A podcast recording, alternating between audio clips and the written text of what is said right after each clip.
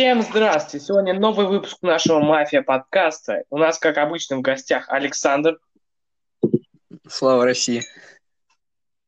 Снова. И сегодня у нас будет э, экспериментальная рубрика под названием «История одного человека». Подкаст получится, наверное, короче. Э, и он будет больше всего наполнен фактами. Сегодня у нас ведущим будет Александр. Да, желаю вам не заснуть, пока я буду говорить. Ну, начнем.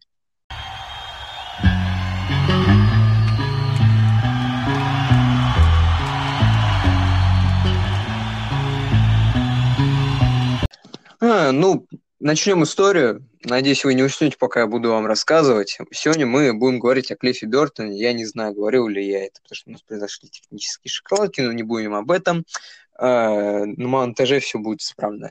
Начнем экскурс. Кто такой Клифф Бертон? Ну, это второй басист Металлики. Я думаю, многие слушатели вообще понятия не имеют, кто это такой. А если кто-то и знает немножко, то выкиньте из своей и просто послушайте, что я вам скажу, или просто посмотрите инфу о нем на Ютубе где-нибудь. Так, начнем. Экскурс. Сначала будет небольшой экскурс, типа, э, о нем, а потом уже о его э, в самом влиянии. Э, а Родил... в конце мы скажем свое мнение. Да. Родился Клифф Ли Бертон 10 февраля 1962 года в Кастро-Вэлле в Аламиде, это в Калифорнии. А, с детства он был увлечен музыкой, с шести лет играл на пианино, знал теорию музыки, был, ему очень нравилось это, и он занимался этим. А, но у него был старший брат, и он скончался. Его любимым инструментом была бас-гитара, и Клифф э, поставил себе цель, э, что он станет лучшим басистом мира ради брата, так как это была его цель. И он начал а, заниматься... Он скончался от этой болезни, как рак мозга, по-моему, считается. Да, как он называется-то, забыл с головой, там аневризма головного мозга. Аневризма, да. Да. А, и он поставил себе цель, что он э, будет лучшим басистом мира. И э, если на пианино там играл по 2-3 часа в день, ну это довольно много. А на бас-гитаре, даже когда он уже был в группе, он играл по 6 часов минимум. То есть... До самого конца в день. Да. И в, в Металлику он попал в 1983 году э, на концерте группы Траумы, в которой играл Клифф э, Джеймс Хэтфилд, это ритм-гитарист и вокалист группы Металлика, и барабанщик Ларс Улерих, заметили Клифа и после концерта предложили ему присоединиться к группе. На что он сказал, то, что я присоединюсь к группе, если вы переедете из Лос-Анджелеса в Сан-Франциско. Потому что в Лос-Анджелесе было движение, больше движения глэм-металла, и э, такой вот быстрый, тяжелый металл там особо не любили. А в Сан-Франциско как раз была похожая аудитория, которая это воспринимала очень хорошо. Они, не задумываясь, согласились, потому что терять такой бриллиант – это грех. Ну, в общем, он присоединился в 1983 году. Запись альбома Kill Em All, первый альбом Металлики, был практически завершен.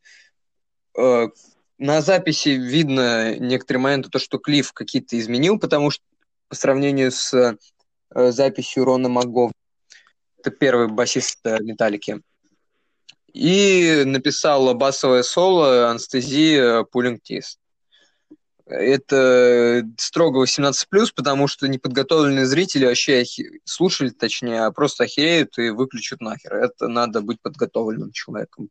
Просто что там человек вытворяет, это вообще не под суждением. Ну, это объяснить.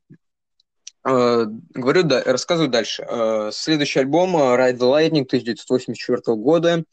Uh, Металлика записала в Копенгагене, это Дании, выпустила его, и, можно сказать, тогда уже Металлика более-менее начала становиться популярной. Потому а Мегадет уже композиция... к момент существовала? Нет, они в 85-м начали их первый альбом Killing. А, через год. С Good в 85-м, да. А, сразу видно было влияние Клифа, то, что композиции стали четче, быстрее, сложнее, с мелодическими вставками, сразу было его, видно его влияние, так как они просто учились играть на гитаре, играли неплохо, и все. А им объяснил, что такое музыка, музыкальная теория и прочие штуки. В общем, э, в 86 году они выпустили свой третий студийный альбом of Puppets, который э, воздвиг их на вершину Олимпа. Этот альбом единственный из альбомов металла, по-моему, который внесли в Конгресс США. А что он там делал? А, сам э, Клифф для альбома не сделал так много, как, например, на Ride the Lightning, но это я расскажу чуть позже. Сейчас я хочу завершить историю. К сожалению, Нет, я во время... Что он, что он сделал, чтобы быть в Конгрессе?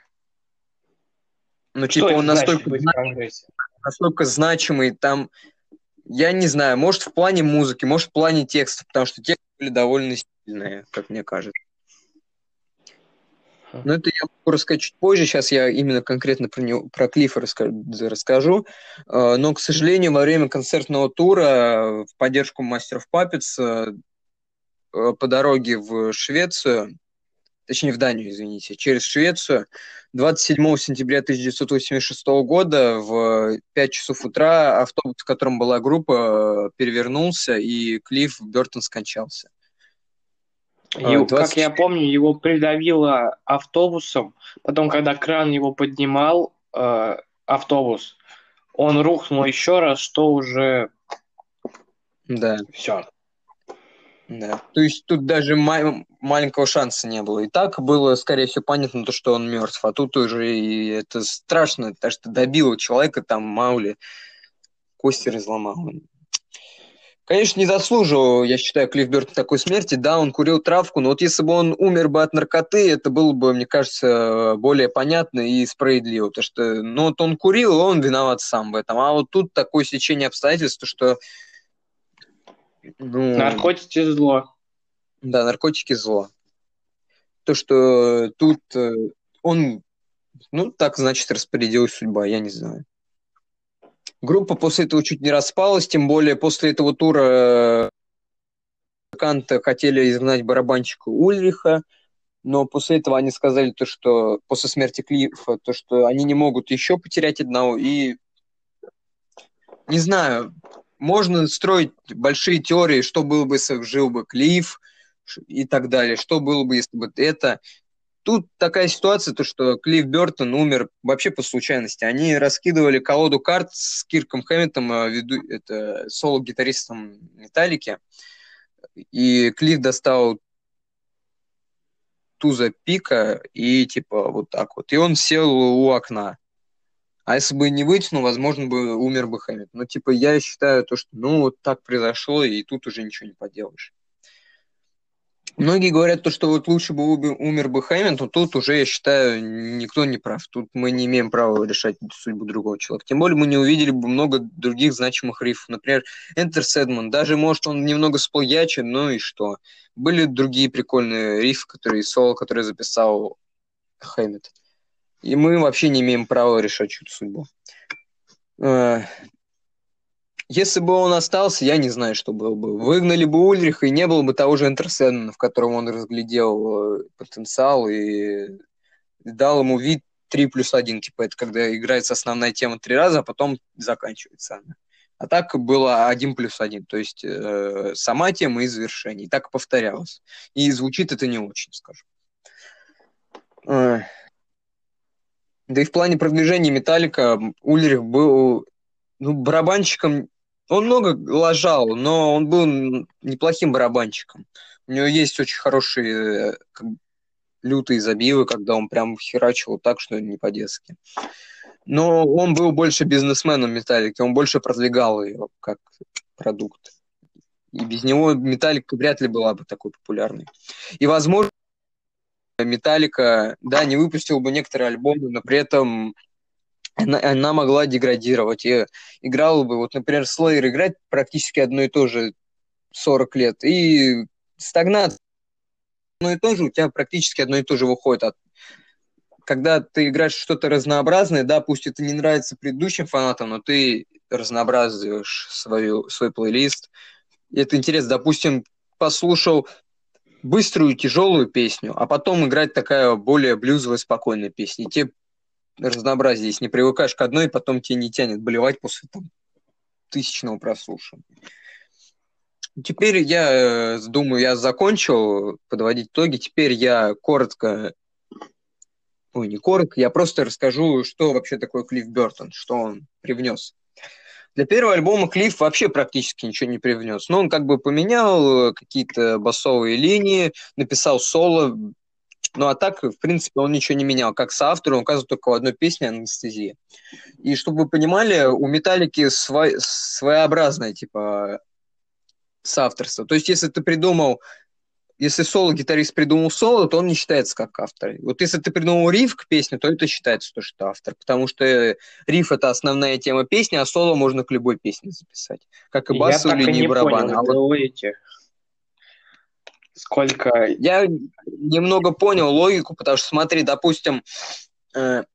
Почему не насчет группы вот. это все написано, и они между собой ровно не разделяли? Все ж трудились, или кто-то у них прям вообще был ленивый? Ну, ту, вот это обратная сторона медали. У них есть два альбома, это Сейтенгер и Death Magnetic, где они все как соавторы указаны. Просто проблема в том, что я смотрел много работ, типа, фильмов, как они снимали, ой, блин, записывали альбом. Например, последний альбом, это чисто Хэммет, ой, Хэтфилд и Удрих больше никого. Хэммит приходил просто записывать соло, он даже и денег их не принес. Была, типа, забавная история, он, короче, потерял смартфон, на котором там было дофига рифов. А? И я вот думаю, как можно записать, ну, даже рифов 50, и ни один из них не запомнить, ну, это же тупо. Понятно, я тоже какие-то моменты, которые я не записываю, я забываю, ну, блин, ну, какой ты же должен... Типа, как такое? Хилью басист только одну тему, это на бас-гитаре он там сыграл прикольно. Но при этом он ее придумал еще в 2008 году, когда они Death Magnetic записывали. Просто тогда не вошел. То есть практически за 8 лет они ничего не придумали. А. Как бы я могу понять то, что просто соло и бас-линию, и барабаны можно вписать вообще в любую песню. А риф, он как бы основной. Без рифа как бы самой песни не будет. Это основная тема. Соло при этом... согласен. Но при этом иногда... Делается. Ну да, под песню я тебе говорю. То есть пе- э, соло можно практически в любую песню вписать. Ну, понятно, что надо придумывать, но все равно тут и без соло песня может быть. Mm. Просто обратная сторона медали, я тоже с этим не согласен, у меня есть два мнения. Вот с одной стороны, как бы ты придумал основную тему, остальное можно вписать. Но с другой стороны, в какой-то песне соло может быть круче рифа. То есть соло более значимое, оно больше фанатам нравится. Он ты не вписан как соавтор. И вот это вот, например, в песне One, где соло просто блестящий, я вот не знаю, это просто крутяк. Но Хэм, о, Хэммит, да, не указан как соавтор. Хотя он написал такое крутое соло. И типа вот таких много тем. Mm. Э, так, я сейчас вообще отошел от Клифа, но в целом, как бы, когда да, я говорю про Клифа... Про наследие металлики, в общем, в музыке. Я Металлики, потому что э, Клифф это можно сказать Металлика. Без Клиффа не было бы вот Металлика, который сейчас есть. Потому что Клифф, что такое Клифф? Он, э, так как у него было музыкальное образование, он знал музыкальную теорию, он как бы в этом был прошарен. А остальные музыканты, они, ну, в группе я имею в виду, они как бы играли, их обучили играть, они там знают там ноты, допустим, и все, и играют просто перебирает. А он именно знал, как правильно там написать гармонию, как вставить это, как вот это вот. И он им начинал, я так понял, постепенно объяснять, и в 84 году в, на альбоме the Lightning виден скачок. Для меня это мой любимый альбом, я его обожаю. Вот все песни могу слушать, мне прям приятно. Да, Master of Puppets кому-то больше нравится, но, не знаю, он мне как-то немного надоел уже.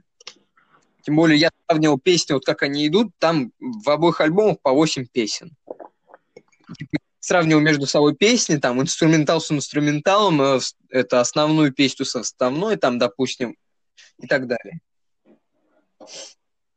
Но мне он больше нравится, потому что э, на Райд Владник именно больше песен, которые мне нравятся. То есть вот прям вот хиты для меня, то есть которые я слушаю постоянно. А. И клип из восьми песен был указан с автора в Fight Five with Fire. Он написал вот это э, вступление на классической гитаре. Он, кстати, очень любил аку...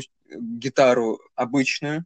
Он любил на ней всякие мелодии наигрывать. Он ну, то есть... любил музыку вообще. Он слушал джаз, там сидел- все что угодно. Да. Он слушал, он слушал металл, он мог послушать металл, а потом через пару минут слушал Баха. И все, и как бы тут не поймешь. И при этом он, допустим, сидит, какая-то мелодия ему пришла в голову, он взял гитару, наиграл, а потом на бас-гитаре наиграл. И вот так вот придумал чувак. То есть он просто сидел, наигрывал что-то, и вот у него получалось. Вот человек-музыка, можно сказать. Написал э, вступление на классической гитаре для Fight Fire with Fire.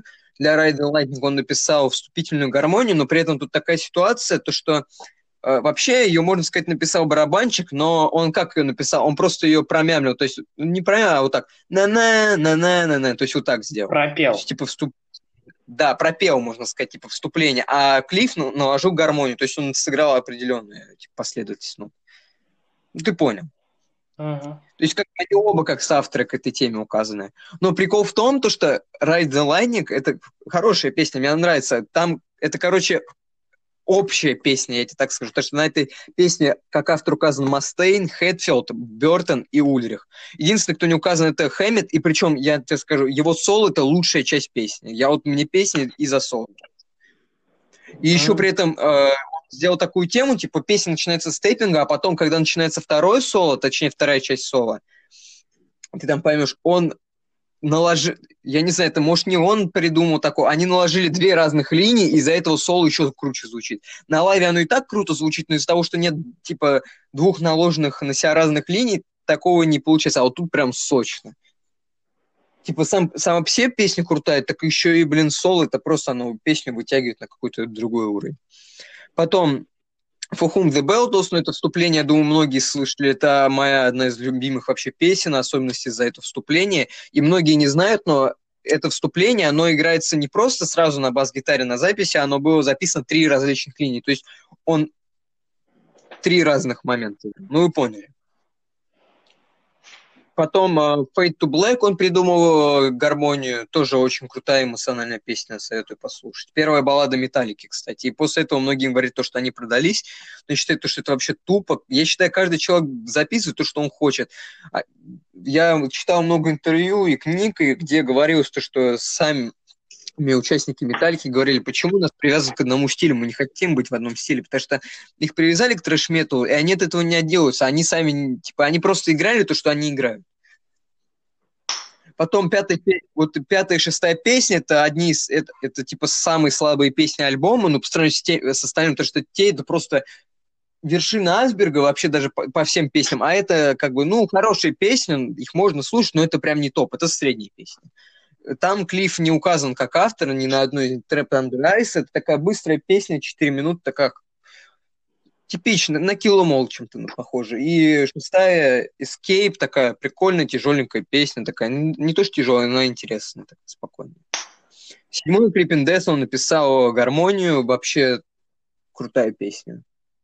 И восьмая песня Call of Cthulhu, это э, инструментальная песня, поясню для тех, кто не шарит, это песня без вокала, то есть там нет текста.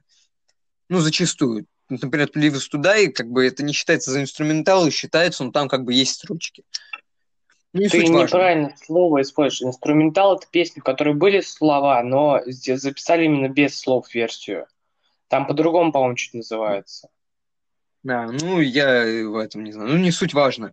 И еще он запомнился, он тоже там написал гармонию. Вообще, часто указано, то, что он писал гармонии.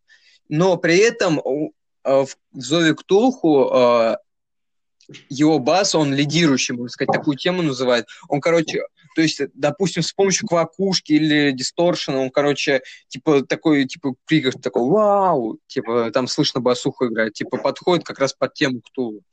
Ктулху. Ну, вот. дальше. После этого, после этого был альбом... А, ты хочешь что-то сказать по поводу этого? Просто я про мастеров Я хотел уже завершать, потому что... А, завершать? Да, это становится скучно, Саша. Ну, скучно, я понимаю. Но я считаю, то, что если мы решили говорить, то и надо прямо уж до конца договорить, чтобы... Ну, ладно, договаривай. Я думаю, тебя немного Ну, я понимаю, то, что... однообразно. Ну, я что затрону? Просто последний альбом и влияние. Все, больше я не буду ничего говорить. Так, ну, мастеров папиц они записали, начали записывать в 85-м. А? Я думал, мы сейчас про влияние говорим. Ну, я потом не конкретно, а про будущее металлики, а не про... Ну, э, продолжу. Конкретно к мастеров Папец он э, много не записывал, э, к Беттери он ничего не записал, кроме басовой линии. К мастеров Папец он написал бридж, к The Thing That Shouldn't Be ничего не написал, к Welcome Home тоже ничего, к Disposable Heroes тоже ничего. Я имею в виду как соавтор. То есть он писал басовую линию, но ничего особенного. Лэпом Исай тоже ничего, но он написал практически полностью Орион. Это просто я не знаю, как это это просто басовое вступление, где наложено несколько басовых линий, там где-то около 4. Вроде. Потом э, играется его басовый риф, потом интерлюдия на басу, потом басовое соло играется. Причем он придумал еще гармонию к э, песне, а потом играется соло Хэммета, а потом его соло играется. То есть многие путают, думают, что это соло играет Хэммет, а это еще типа Бертон играет. Ну, короче, я много зацикливаться не буду, потому что тут на одном и том же, если кто-то хочет просто послушать песню Орион. Потом дальше Damage Incorporated, он написал вступление, где 12 линий наложено. То есть он, чтобы вы понимали, это при... очень прикольно звучит. Это не то, что даже прикольно звучит, это может надоесть, но это так мало кто делал. Мне кажется, так вообще никто не делал к тому моменту. Это новаторство. Ну, в общем, э, повторять тему его убийства я не буду. Тут, если хотите, посмотрите подробно. Его я смерть, просто завершу... Да, смертью. Извините. Э, он... В чем суть Клиффа Бертона? Много талантливых музыкантов, даже покруче него есть, но он был новатором. Поэтому он так ценится как сказал Джей, э, типа есть премия лучшему басисту, ее вручили, забыл его имя фамилию, простите, это басист Слепнот, он тоже погиб. А, и третий басист э, э, Металлики Джейсон Ньюстед сказал то, что награда должна называться не в честь типа, этого басиста, а в честь Клифа. Потому что вот он, правильно он сказал, то, что было он хороший басист, он типа хорошо играет, но на эту награду надо ставить того, кто что-то привнес новое. То есть, что ты смотришь говоришь, ну это вообще вау просто. Ну вот это был Клифф. Он был новатором, то есть он человек, когда зашел на пик, он по 6 часов играл, он усовершенствовал себя, он играл, он не зациклился только на металле, он все слушал, поэтому у него такой большой кругозор. Он много привносил в группу, при этом это повлияло на дальнейшее развитие металлики. Они научились писать гармонии, какие-то мелодические вставки. Они знали, как уже писать более-менее песни. При этом это повлияло не только на саму группу, а на других людей, которые, допустим, к бас-гитаре относились так себе, а потом увидели, то, что можно вот так вот и начали играть. Кто-то просто начал как э, эти новые группы похожие играть. То есть он как бы вдохновителем стал, потому что он э, новатор. Вот это вот его главный плюс, он новатор. Ну все, я думаю, можно больше не говорить. Кто-то, если хочет узнать больше, может мне написать в личку, я вам голосовые запишу. Или просто в Ютубе вбейте историю Клиффа Бертона, там вы найдете два видео у Резонанс, у мистера Верт... Вертукса, сори. Большинство ну, просто информации от меня было взято из этих видео. Ну да, э, что-то я из английских источников, что-то из книг я брал. Просто они тоже же ведь это оттуда брали. Как-то тут одно и то же все повторяется, потому что одно болится. Да, информация исходит, потому что я думаю, можно закругляться, потому что я рассказал много. Надеюсь, вам не было скучно слушать, потому что я не могу не оставить...